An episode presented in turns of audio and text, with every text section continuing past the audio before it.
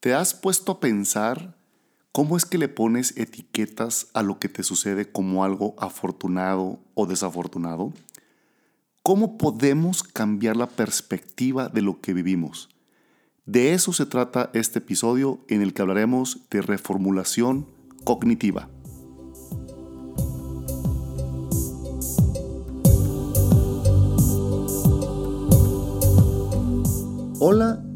Bienvenido a ¿Dónde quedó la magia? Un podcast en el que abordamos una diversidad de temas que nos permitan poner en práctica todo nuestro poder interior y así crear la vida que siempre hemos soñado. Soy Héctor Murguía y te invito a escuchar el episodio de hoy. Espero que lo disfrutes.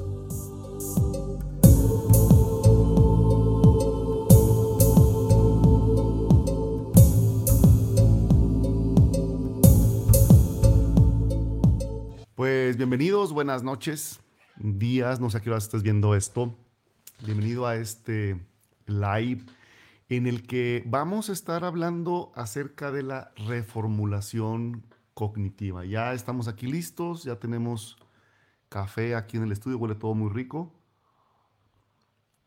Y vamos a continuar, pues no continuar, sino realmente eh, hace unos dos días que publiqué eh, un video acerca precisamente el concepto de reformulación cognitiva.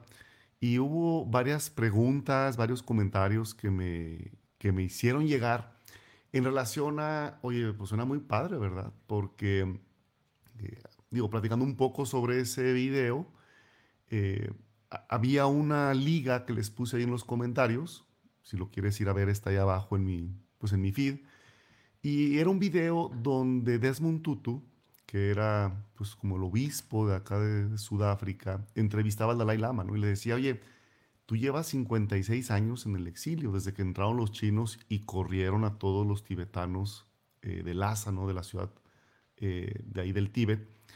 Y le decía, ¿cómo es posible que no estés eh, enojado? Yo estaría bastante emperrado con la situación y él le responde y le dice, fíjate que siendo refugiado tengo la oportunidad de hacer muchas cosas. Y Desmond se queda así como, mm, ¿cómo? Saludos Claudia, bienvenida. Y bueno, resulta que entrando un poquito en ese tema, en el budismo existe mucho este concepto de la reformulación cognitiva, o el cognitive reframing en inglés, no es un tema exclusivo de los, de los budistas, pero sí es una, digamos, pues como una herramienta que utilizan muchísimo para poder poner todo en perspectiva. Entonces, en ese video que yo les, les compartía, hablaba precisamente de eso, ¿no? Y es una herramienta que si la sabemos usar nos puede ayudar muchísimo a cambiar la perspectiva que tenemos de nuestra vida. Somos, pero bien rápidos para etiquetar todo lo que nos pasa de bueno o de malo, ¿no? De conveniente o no conveniente, de me sirve o no me sirve, de lo disfruto o lo sufro. La etiqueta que tú quieras, pero siempre estamos como que en esa balanza entre lo bueno y lo malo.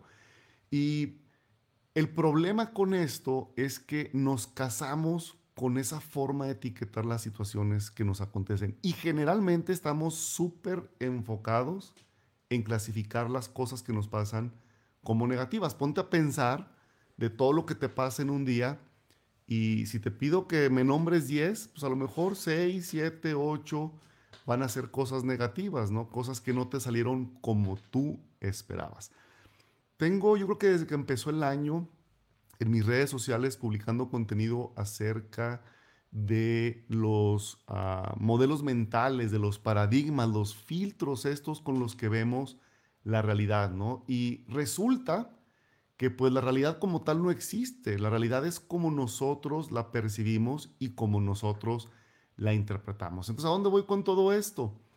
Que la situación que tú estás viviendo, al final del día la vas a estar traduciendo o filtrando, mejor dicho, con base en tus creencias, con base en lo que tú piensas, cómo debería funcionar el mundo, cómo debería funcionar tu vida. Y entonces de ahí es donde salen estas etiquetas, porque si lo que está pasando no empata con la idea que yo tengo de cómo tiene que ser mi vida, cómo tiene que ser el mundo, cómo tiene que comportarse mi pareja, mi jefe, la economía, el dinero, el trabajo, lo que fuera, entonces empiezo a etiquetar las cosas. Y le pongo la etiqueta de, pues no me gusta, no me conviene, la sufro, me duele, un sinfín. ¿no? Y era la pregunta que le hacía Desmond Tutu al Dalai Lama. Le dije, pues, o sea, ¿cómo es posible que, considerando lo que te hicieron los chinos, tú ni siquiera estés pensando en eso? y estés viéndole el lado bueno a andar de refugiado en Dharamsala, que es ahí en la India, en donde pues están ahorita eh, exiliados, ¿no? Y es justamente esa capacidad de decir a dónde quieres voltear. Ya sé que me vas a decir o que estarás pensando, pues sí, se oye más fácil o se dice más fácil de lo que es. Sí, sí, la verdad es que sí cuesta un friego, porque no es no, es que no queramos, lo que pasa es que los, esos patrones mentales, esos paradigmas los tenemos tan arraigados que se convierte en algo súper complicado en verlo distinto. Es como yo les decía en, los talleres que imparto a los, los participantes, esos lentes como por ejemplo los de Top Gun, ¿no? que son de esos de aviador y que generalmente eran de un cristal verde. Tú te pones esos lentes y ves todo verde. No importa si las cosas son azules, amarillas, rojas, todo lo ves en tonalidades de verde. Y justamente eso pasa pues con nuestra mente. Entonces, ver cosas que están en contra de nuestras creencias, nos es muy complicado verlas. No las podemos ver, para nosotros no existen porque ese filtro simplemente los deja fuera. Y esos filtros son los que al final, pues, oye, eh, me gustó, no me gustó, me combino, no me combino. Y si te pones a pensar, muchos de esos patrones en, en, automático, como menciona ahí eh, Claudia, no los podemos, no nos damos cuenta de que están ahí. Y entonces la vida pasa y nosotros le vamos poniendo etiquetas de si está bien, si está mal, si me gustó o no me gustó. Y la verdad es que vamos por la vida reaccionando. Y esa es la palabra clave en todo este tema. Vamos reaccionando. Reaccionamos ante lo que me pasa, pero realmente no reaccionas ante lo que te pasa. Reaccionas ante lo que tú crees que significa lo que te pasa. Y la reformulación cognitiva precisamente va en ese sentido. ¿Cómo puedes reencuadrar, ¿no? Que es, digamos que, como que la mejor traducción del reframing, que es cómo puedes reencuadrar eso que te está pasando. Es decir, ¿qué pasa si te quitas los lentes verdes? ¿Cómo verías la realidad que estás viviendo? Y ahí es donde empieza esa forma nueva como de quiero ver la vida de una manera distinta. No es fácil porque obviamente implica muchísima toma de conciencia, implica estar alerta y observando tus pensamientos. Yo te voy a explicar a qué me refiero con esto. El título de la sesión de hoy se llama eh, Reformulación cognitiva, ¿no? Hechos afortunados o desafortunados. Y también sacó esto a colación porque la semana pasada que tuve la bendición de estar con eh, Abraham Hicks, este tema salió al principio de, la sesión. Y la pregunta que ella hacía o, que ponía en el, en el ambiente es, bueno, ¿y con base en qué lo clasificas de afortunado o desafortunado todo lo que nos pasa? Bueno, pues esa, esa, esas ideas preestablecidas, esos paradigmas, son los que de alguna manera son los que están clasificando, ¿no? Y le ponemos afortunado o desafortunado. Pero ponte a pensar un caso en el que algo que en un principio, cuando te sucedió, resulta que a la, primera lo clasificas de malo, no te gustó, la sufriste, pero después de que pasa cierto periodo de tiempo dices, fue lo mejor que me pudo haber pasado. Y ese es el punto.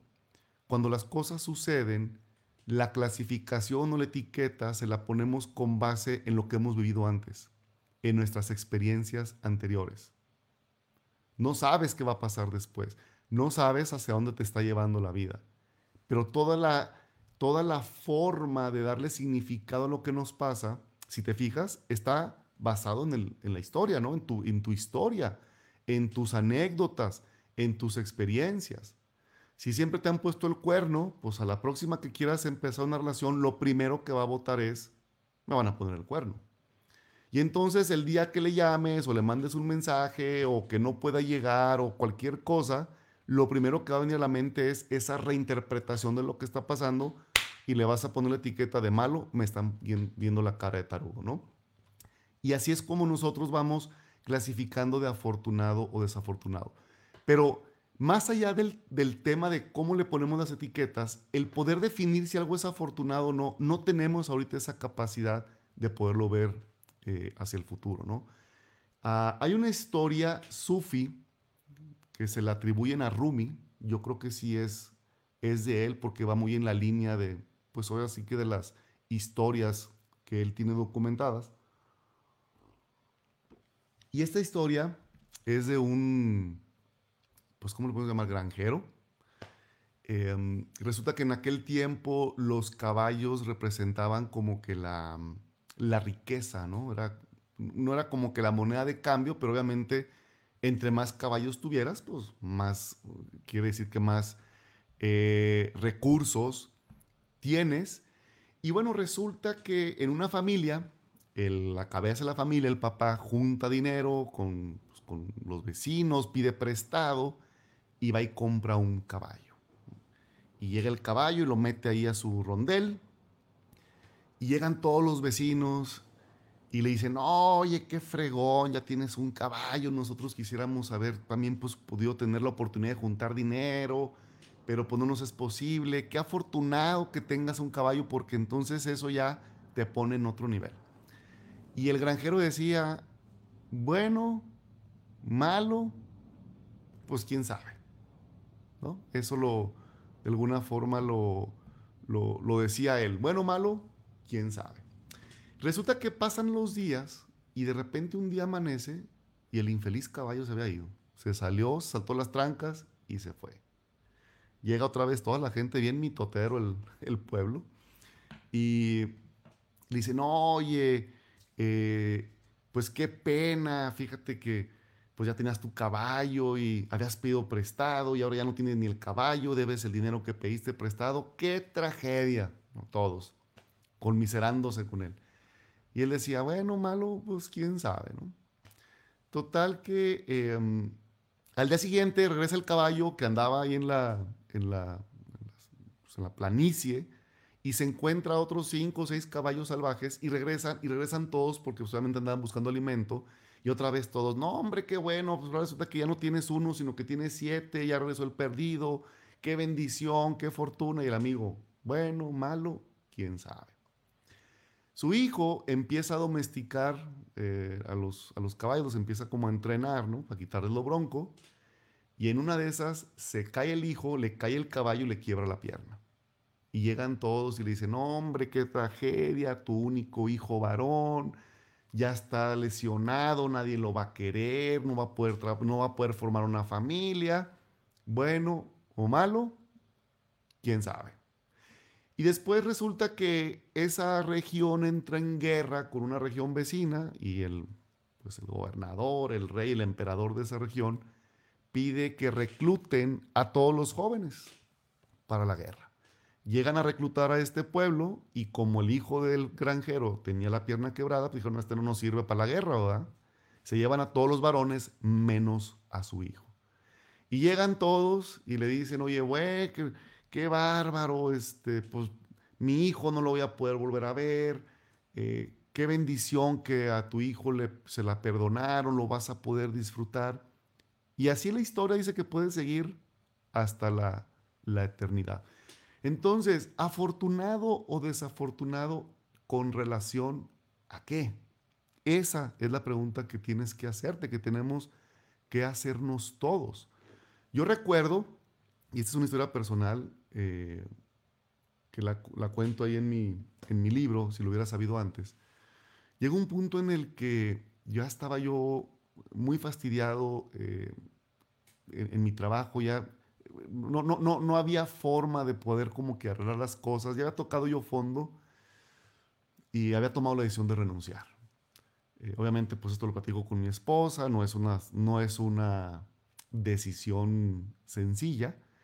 Lo platico con ella, total que llegamos a la decisión de vamos a renunciar, habiendo la arpa, literalmente, y decido tomarme un par de meses sabáticos, ¿no? Y en esos dos meses, no hombre, que la mejor decisión que pude haber tomado, qué padre, me siento súper liberado, bien tranquilo, eh, vaya, genial. Bueno o malo, resulta que a los tres meses, que ya me empieza a caer el 20 de, bueno, ¿y qué demonios vas a hacer ahora, verdad? ¿Qué te vas a dedicar o, o qué vas a hacer? Empieza la sufridera y el patinadero. ¿Para qué renuncié? Lo hubiera pensado mejor, hubiera mejor armado antes algo de haberme salido.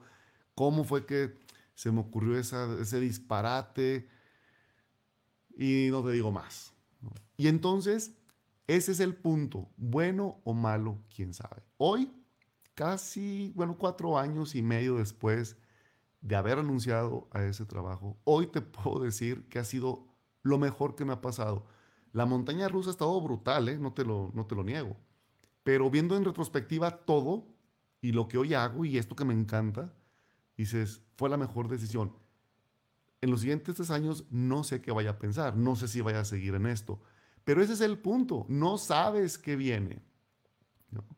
Queremos ver qué está a la vuelta de la cuadra y ni siquiera hemos llegado todavía eh, a la esquina. No sé si a ti te ha pasado este tema de que generalmente estamos clasificando lo que nos pasa como bueno o como malo y estamos proyectando hacia el futuro con toda esa historia que traemos cargada de si va a ser algo afortunado o desafortunado. Y como el granjero, ¿no? El muy estoico decía, yo no sé si sea bueno o sea malo, ese es el tema de hoy, es lo que tengo que trabajar, es lo que tengo que experimentar, vamos a darle. ¿Ok? ¿Dónde está el truco de todo esto? Para regresar ahora sí al tema de la reformulación cognitiva y a las varias preguntas que me hacían de, bueno, y pues suena muy chido, ¿verdad? Pero ¿y cómo le hacemos? Bueno, hay un tema bien interesante que pasa en nuestra mente conforme nosotros percibimos la realidad que nos pasa, ¿no? Y digo percibimos porque, como les decía al inicio de la transmisión, no es que te, o sea, lo que te está pasando no quiere decir que te está pasando como tú lo estás entendiendo. ¿Sí? Lo que estamos viendo es un espejo de todo lo que traemos adentro, cosas buenas, cosas malas, experiencias buenas, experiencias malas. Cuando nosotros percibimos eso, y generalmente, bueno, no generalmente, la única forma que tenemos de hacer interfase con, con el exterior es a través de nuestros cinco sentidos, principalmente la visión. Generalmente el 80% de la información que nos llega al cerebro, la procesamos, viene de la, de la vista. Entonces, cuando te sucede algo, el cerebro hace algo muy particular. El hecho simplemente es un hecho. No es ni bueno ni malo, es neutro. Simplemente es una circunstancia que está sucediendo. Pero lo que hace el cerebro es, haz cuenta que tiene un archivero atrás endemoniado y en ese archivero empieza a buscar situaciones o circunstancias similares. Y empieza, como en la película de Soul, ¿no? empiezan ahí a revisar los, los archivos y cuando encuentra algo que se le parece, dice, a ¿y cómo estuvo allá? No, hombre, pues nos fue la fregada, nos transaron, nos robaron, nos vieron la cara, eh, se burlaron de nosotros, me quedé con muchos nervios, me no pude hablar en público y entonces, en automático, esa situación que ahorita estás viviendo, te traes esa información, esa experiencia previa y le asignas un significado. En ese significado, le acabas de poner la etiqueta de bueno o malo, me gusta, no me gusta, conveniente, no conveniente. Y después, en función de esa etiqueta que le pones, viene una reacción el pensamiento se transforma en una emoción y entonces si estabas enfrente del público, ¿no? que te piden en tu trabajo que en una junta expongas y nunca lo has hecho, y te acuerdas de tu maestra de tercero de primaria que te pasó a declamar en oratoria, te hizo que te aprendieras un poema que no le entendías ni jota, y estando ahí te quedas congelado y tú asumes que todo el mundo se ríe de ti y estando ahí enfrente de tu jefe, en la sala de junta, se viene todo eso y dices, ya vale madre. ¿Sí? Me voy a trabar otra vez, se van a burlar de mí. Empezamos a generar todo el mundo historias, se transforman en emociones, sientes en el estómago, aquí en la boca del estómago, como que te apachurran, te falta el aire, empiezas a sudar, se desencadenan todos los procesos de estrés y pues ahí te encargo, ¿no? Al final acabas bloqueándote. Y fíjate lo que pasa aquí. Después de que vives esa, esa situación y esa reacción, esa reacción lo que hace es reforzar tu creencia. Y dices, no, hombre, la próxima que me vuelvan a poner enfrente me va a volver a pasar lo mismo. Y adivina qué va a pasar. Exactamente lo mismo. Porque estamos condicionados. Esa es, ese es el cristal con el que estamos viendo la vida. Dices, bueno, ok, ya, pues mucha plática. ¿Y cómo le hacemos? Que es la pregunta que de repente eh, todos, todos tenemos unos comentarios. Ah, bien. Em, ¿Cómo lo hacemos? Bueno, entre el momento en el que el cerebro capta la circunstancia que nosotros estamos viviendo y el momento en el que tú le pones el significado, hay una, una así de tiempo. No nos damos cuenta de ello. Pensamos que la situación y el etiquetado es, en, es inmediato y no es así. Hay un delta de tiempo mínimo, nada más que como, nos, como generalmente no somos conscientes, no estamos presentes al 100% en lo que hacemos o en lo que vivimos, pensamos que, que eso es inmediato, ¿no? Y no sabemos que existe ese delta de tiempo. Cuando tú empiezas a trabajar en hacerte consciente, cuando empiezas a darte cuenta que tú no eres tus pensamientos, ¿sí? o sea, tú eres el actor que está aquí atrás viendo lo que sucede y te das cuenta de lo que estás pensando, en ese momento empiezas a entender que tú no eres tus pensamientos. Tú eres, digamos que, el que ve lo que está pasando con tus pensamientos. Suena bien loco, pero sí sucede. Y cuando ese 20 empieza a caer, empiezas a darte cuenta de ese delta de tiempo pequeñito que pasa entre la situación y cuando tú le asignas eh, una, una etiqueta. Dice aquí Claudia, dice, algo, algo parecido me pareció Creí que no estaba lo suficientemente preparada y que lo hice mal y resulta que recibí muchos buenos comentarios y me sorprendió muchísimo. Bueno, es que esa es la otra historia, ¿verdad? Normalmente nos contamos nuestra historia, somos hiperfatalistas, yo el primero, ya en recuperación, pero, pero sí muy, muy fatalista. Y resulta que todo, todo lo que tú crees que la gente está dando cuenta solamente está en tu cabeza. Los demás ni cuenta se dan. Cuando me estaba certificando como conferencista, nos decía nuestro mentor, eh, tú sientes que te equivocaste porque tú ya tenías un script hecho, un guion de lo que ibas a hablar. Y resulta que te saltaste tres partes o los cambiaste de orden o lo que fuera, pero el que está enfrente no sabe, solamente lo sabes tú. Entonces, muy seguramente eso sucede, ¿no? Pero bueno, volviendo a este tema, y como dice, como dice aquí Claudia, es el observador, nos convertimos en el observador. Si este tema te gusta, hay un libro de Michael Singer que se llama Untethered Soul o El alma desenganchada o algo así se llama, que habla precisamente de esto, ¿no? tú no eres la voz que está dentro, esa es tu mente haciendo su relajo para lo que está hecha, que es estar creando mitote en la cabeza. Esa es su función. Pero cuando tú te conviertes en ese observador y te haces un poquito para atrás y empiezas a ver la circunstancia que estás viviendo, en ese momento te vas a dar cuenta que ese pequeño delta de tiempo existe. Y que si tú eres capaz de frenar el etiquetado y darte cuenta de ese tiempo, empiezas a controlar primero el etiquetado y segundo la reacción. Y ahí es cuando cambias la perspectiva.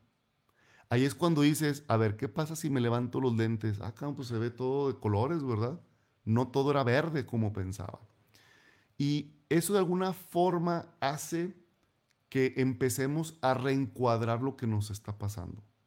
Y entonces cuando llega otra vez esa circunstancia, el cerebro, la mente hace lo suyo, que es ir al archivo general de tu historia y saca las cosas que se le parecen y te dicen, hey, es que así fue y así va a ser ahorita. Y dices, no, ni madre, Así no va a ser ahorita. Si yo soy el observador y estoy dándome cuenta de lo que está pasando, yo puedo decir, a ver, ¿realmente esto es malo? ¿Qué pasaría si lo veo de otra forma? Y en ese qué pasaría si lo veo de otra forma, en automático cambia tu reacción. Cuando la reacción cambia, las emociones cambian. Y entonces esa circunstancia o esa experiencia la ves desde una perspectiva distinta. Y ahí es cuando los paradigmas, esos modelos mentales, se empiezan a desparpajar. Porque entonces el cerebro dice, ah, pues si yo pensaba que era así, pero pues ya no es así, pues entonces vamos a quedarnos con esta nueva forma de ver las cosas. Seguramente has escuchado esta idea de que hay personas que ven el vaso, el vaso medio lleno, hay otras que ven el vaso, el vaso medio, medio vacío. No es tanto, bueno, sí, e, e, es esa, digamos, como que predisposición a ver las cosas afortunadas o ver las cosas desafortunadas. Hay algunas personas que vienen alambradas para ver el vaso medio lleno yo creo que son garbanzos de a libra. A mí me tocó en el otro equipo, definitivamente. Y se me hace que era capitán. Entonces, tenemos que aprender a usar este recurso. Este recurso no es algo de que tenga que sentarme o convertirme hacerme budista o algo. No, es, es una habilidad cognitiva que todos tenemos. Nada más que no la sabemos utilizar porque no estamos presentes. Y para que la reformulación cognitiva la puedas aplicar en tu vida, necesitas estar presente acerca de lo que está pasando con tus pensamientos. Como decía Claudia hace unos, unos instantes, es cómo puedo estar consciente de lo que me pasa, cómo puedo ser el observador del el mitote mental que traigo en mi mente. Y es bien curioso porque es como si te ubicaras entre tus oídos, atrás de tus ojos, y pudieras estar viendo lo que la mente está pensando y dices, a ver, espérame, O sea, estás armando una tragedia de algo que ni siquiera sabes qué va a pasar. A ver, momento. Y ahí es cuando dejamos de estorbar. Cuando dejamos de estorbar, entonces las cosas se van dando de forma natural. Uh, Mike Dooley dice que si dejamos de estorbar, la vida nos puede dar unas sorpresas impresionantes. Yo te lo puedo decir después de vivir muchos años pensando en todo lo malo que puede pasar. Todo, es más, pudiera, se hubieran quedado tristes los griegos si yo me hubiera puesto a escribir tragedias. Eh, pero realmente si dejamos de estorbar, la vida hace su chamba. Y si me estuviste siguiendo en las redes sociales el fin de semana pasado que tuve la, la oportunidad de estar en San Diego, que les estuve compartiendo ahí la, eh, la, experiencia, yo creo que ha sido de las poquísimas veces en mi vida en las que decidí conscientemente no estorbar y fueron brutales las sorpresas que se me pusieron enfrente. ¿Por qué? Simplemente es, ¿qué quiero hacer con esto? Porque es el tercer punto. Les decía, el primero es, hay un delta de tiempo.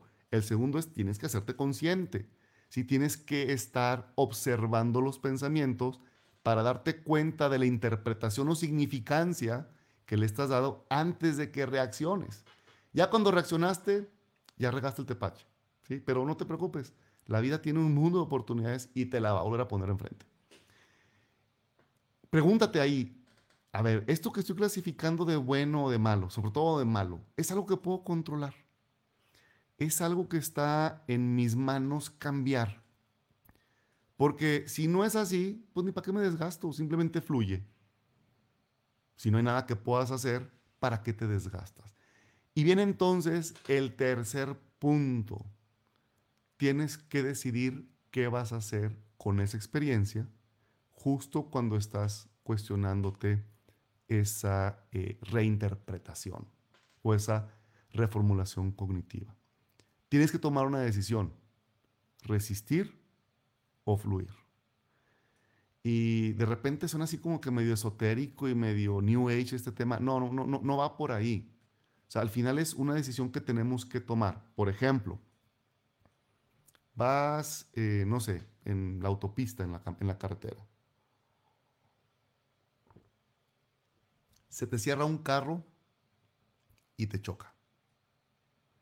Y resulta que el amigo ni siquiera trae eh, seguro. Y te bajas tú todo emperrado, echando bronca, como es posible, exigiendo, reclamando. Y la pregunta importante es, ¿qué pasa si te bajas con otro mindset? Oye, ¿qué pasó? ¿Estás bien? ¿Estás seguro? Sí, no. ¿Cómo le vamos a hacer? ¿Cómo nos vamos a arreglar? ¿Cambia la situación? No. ¿Cambió el hecho de que te han arrimado un golpe en el carro? Tampoco. ¿Cambió el hecho de que el amigo no traiga seguro y que va a ser un San Quintín arreglar el tema? Tampoco. Si todo eso no puede cambiar, ¿qué necesidad tienes de echarle más leña al fuego y reaccionar desde el enojo? Si ya estás ahí, ya estás ahí. Decide cómo quieres reaccionar. O fluyes, que fluir no es como que, ah, pues déjame, déjame tapo los ojos o meto la, la cabeza en la arena y hago como que no pasa nada. No, no es eso. Fluir es, ya estoy aquí, tengo esto en las manos, ¿qué hago con ello? ¿Me resisto o le damos trámite? qué es lo que quieres hacer. Porque al final es una decisión que tienes que tomar.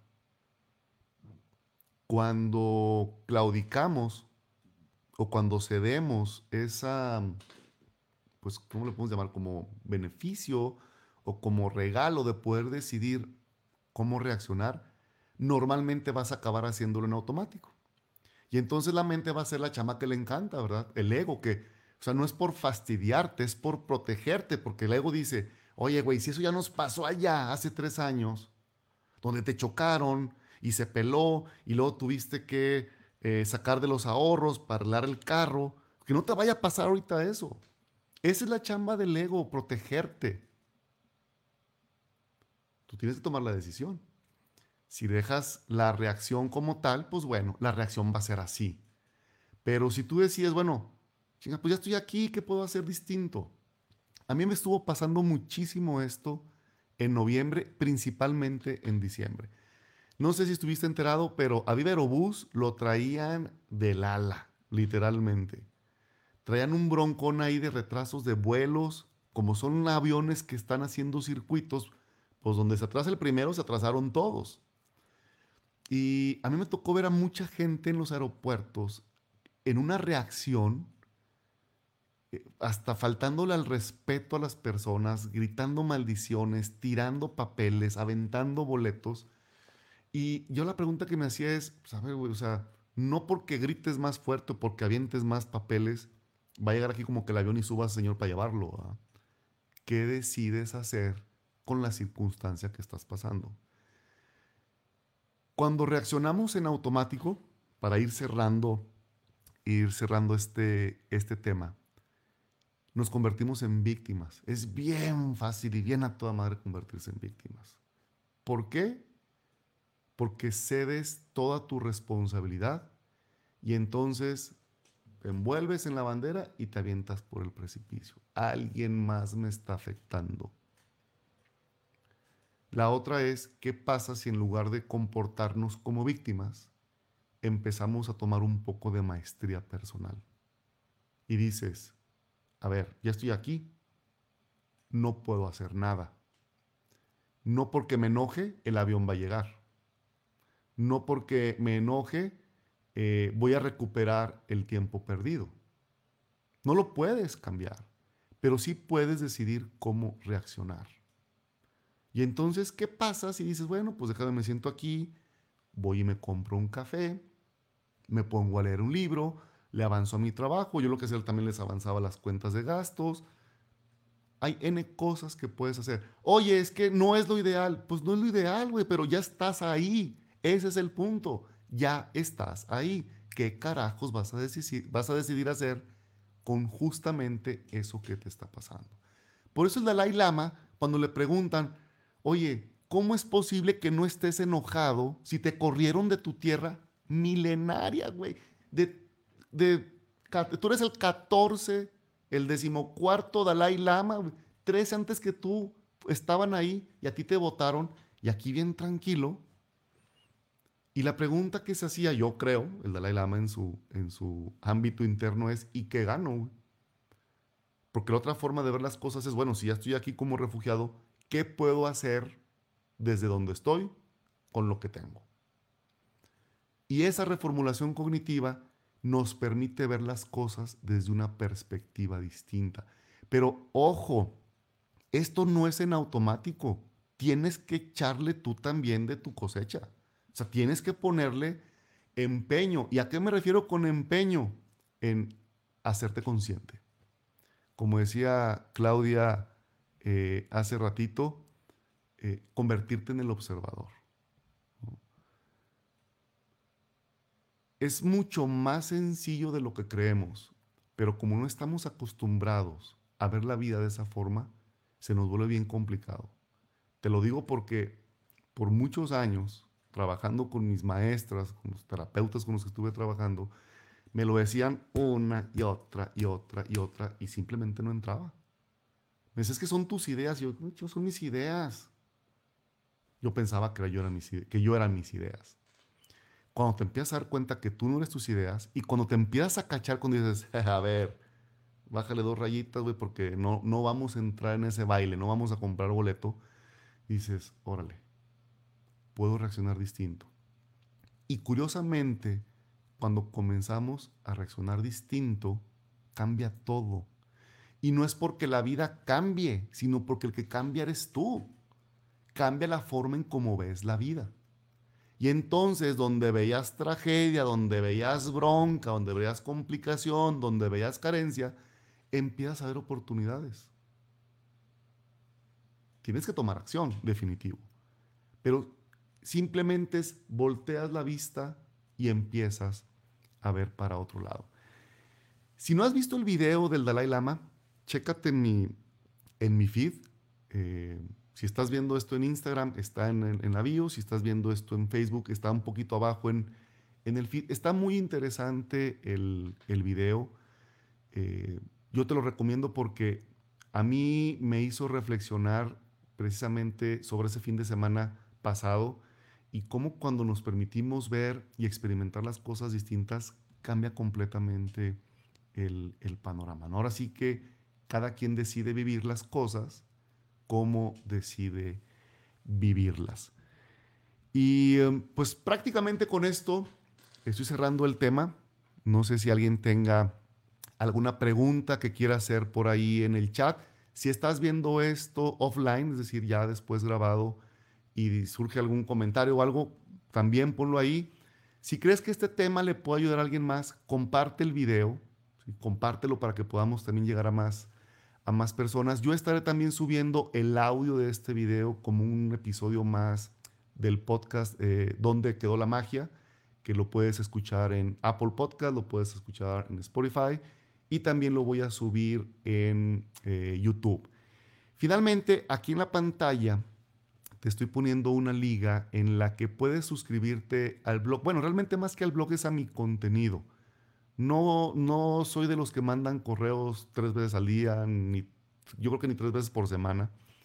Eh, realmente lo hago solamente cuando hay algo de valor para compartir, un nuevo artículo en el blog, un nuevo podcast, algo que pueda ser eh, útil para este camino en el que todos vamos andando, eh, pues para, vivir mejor, ¿no? Para despertar esa magia que todos tenemos dentro. Y estoy tratando de construir esta base de, este listado de, de, correos, esta lista de distribución, porque de repente las redes sociales son como que medio locas, de repente el contenido como que fluye mucho y de repente como que medio, medio lo bloquean y bueno, pues el correo electrónico seguirá siendo la mejor forma de llegar. Entonces, si te interesa, aquí, ahí te puedes eh, suscribir. Dice aquí, Aida, me encantó la charla. Gracias, gracias por estar siempre ahí al pie del cañón. Eh, me dio mucho gusto saludarte, ya finalmente sin la afonía que traía hace, hace unos días. Eh, vamos a estar pues subiendo más contenido. Yo espero estar haciendo estos lives, pues quizá una vez cada 15 días, una vez cada semana, en función de cómo me va llegando también la inspiración, de cómo van saliendo los temas. Tengo un mundo de cosas que compartirte de lo que me tocó vivir en San Diego con Abraham Hicks. Y em, conforme vaya pasando los tiempos, voy tratando de organizar los temas para irlos hilando. Me pegaron mi trapeada para bien. Eh, fue una experiencia, yo creo que de las mejores que he tenido en mi vida y lo que quiero hacer es compartírtelo. Yo creo que todos tenemos ese derecho por nacimiento de ser felices, nomás que uno estamos medio güeyes y pues nos vamos por la terracería, como una vez me dijo una de mis terapeutas. ¿no? Está, está la autopista y tú necio, güey, a través de los nopales. Y lo que hago con estos lives, con estos contenidos, con lo que publico, con lo que escribo, con mis videos, con mis talleres, con mi libro, que ya va a salir en inglés próximamente, eh, con el siguiente libro que también ya está en, en la cocina, es precisamente compartirte lo que a mí me ha tocado aprender, no para que me creas, sino para que puedas tener una perspectiva distinta, te animes a probarlo y tomes lo que a ti te funcione. Ese siempre va a ser, eh, digamos que mi objetivo. Creo que todos tenemos esa magia dentro, algunos la tenemos medio apagadona, eh, pero siempre está esa capacidad de poderla eh, revivir. Cuídense mucho, me dio mucho gusto ver a la gente conectada, Paola, Aida, Claudia, Margaret, muchos saludos. Eh, Brenda, mi manager. y bueno, pues aquí nos estamos viendo. Esténse al pendiente en mis redes sociales para el siguiente live. Seguramente será en unos 15 días. Cuídense mucho y estamos en contacto.